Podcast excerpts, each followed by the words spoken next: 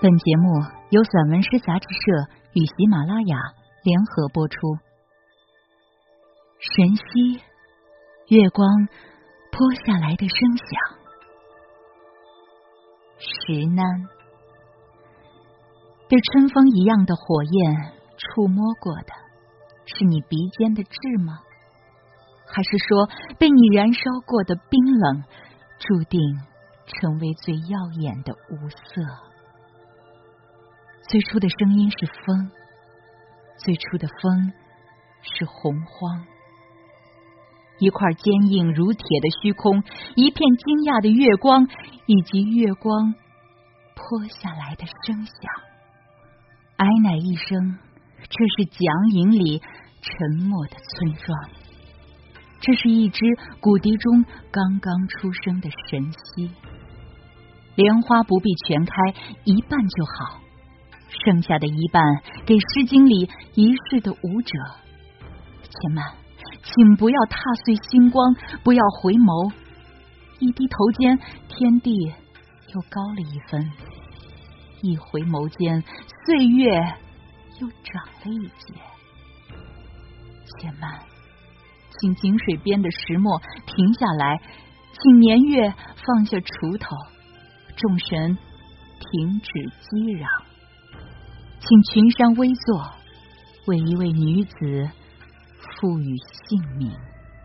绿缕，绿缕，她的名字里含着五劫时空，宫音浑浊，正天地初分；商音迷离，一条河正爬下山谷，轻声喘息，而脚音浩荡，生生不息间，蒲草黄过。人间换过，徽音语音将一个人的灵魂穿透，刻下板桥人迹，一扇石门，一声啼哭。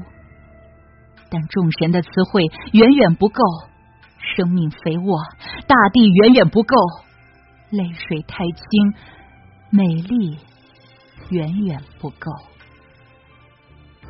没有人能够最先到达。这是永安的神溪，安放在猎户座的悬臂，悬臂上绿了一年的星球，星球上睡了一年的山，山的脚趾上爱神流过泪的地方。时光是一块旧布，披在叫神溪的村庄，在永恒的衡山脚下安卧。撕开来就会淌出水呀，也淌出七弦琴，绕满时光的柔。这不是一个人的故园，史册空着，所以人类才来来往往；山谷空着，所以禅音轮回，在魏碑里不断睡去和醒来。永安镇。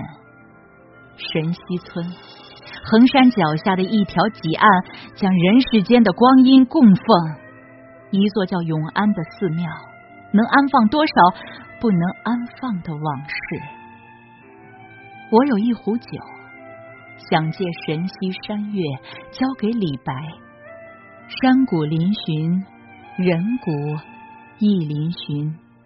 他扬着须，仗着剑，写下两个字。壮观！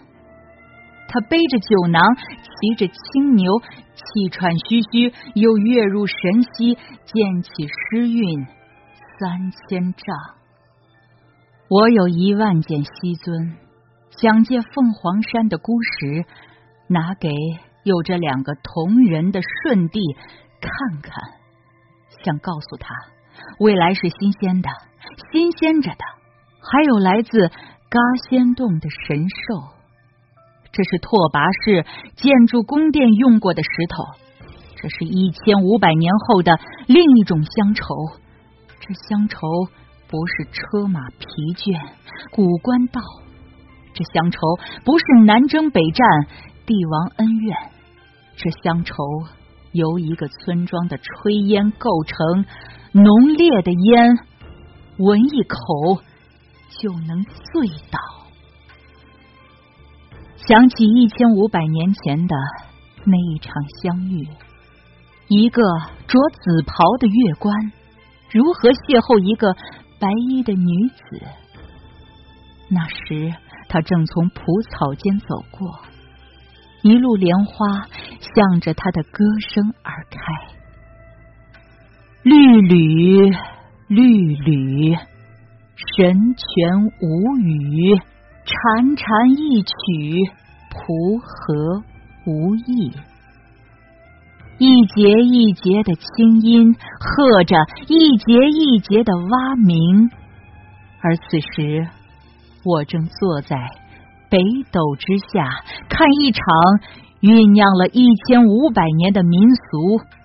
而此时，夜色被分成两半，一半在北魏把神寺刻进石头，一半在今夜捡石烧了一半的情书。我就是那一个丢失了月稿的月官。我也丢了我的白马和诗笔，我被温柔的月色所伤，伤口成为生命的漏洞，必须用更为伤感的歌声来填补。什么声音才能让我们在黑夜里相遇？那一定是灵魂被浇筑成钟的声音。最重的水，可否？由火构成，像落日那样深沉，像烈日那样绝望而热烈的燃烧，或者像旱季里的祈雨者会渴望闪电，像脆弱的女子身体里刮出的暴风，向天而笑的祈祷者，踩着音乐的余韵。如果凤凰山不曾因饥渴而弯腰，那么。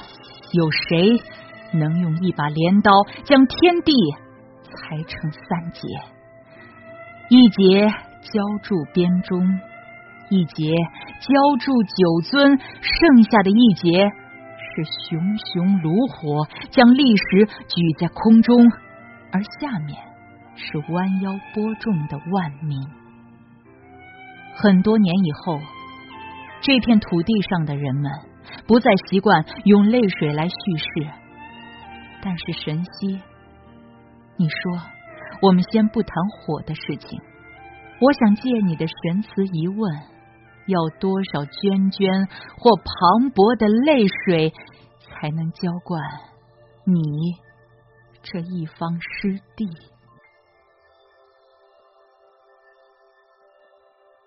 浑河在此歇了一程。加了一盏酒，带上雨季的丰饶，冲向桑干。很多年以后，永安寺的钟声仍像竹筏一样漂流在永定河沿岸。这就是文明的流苏。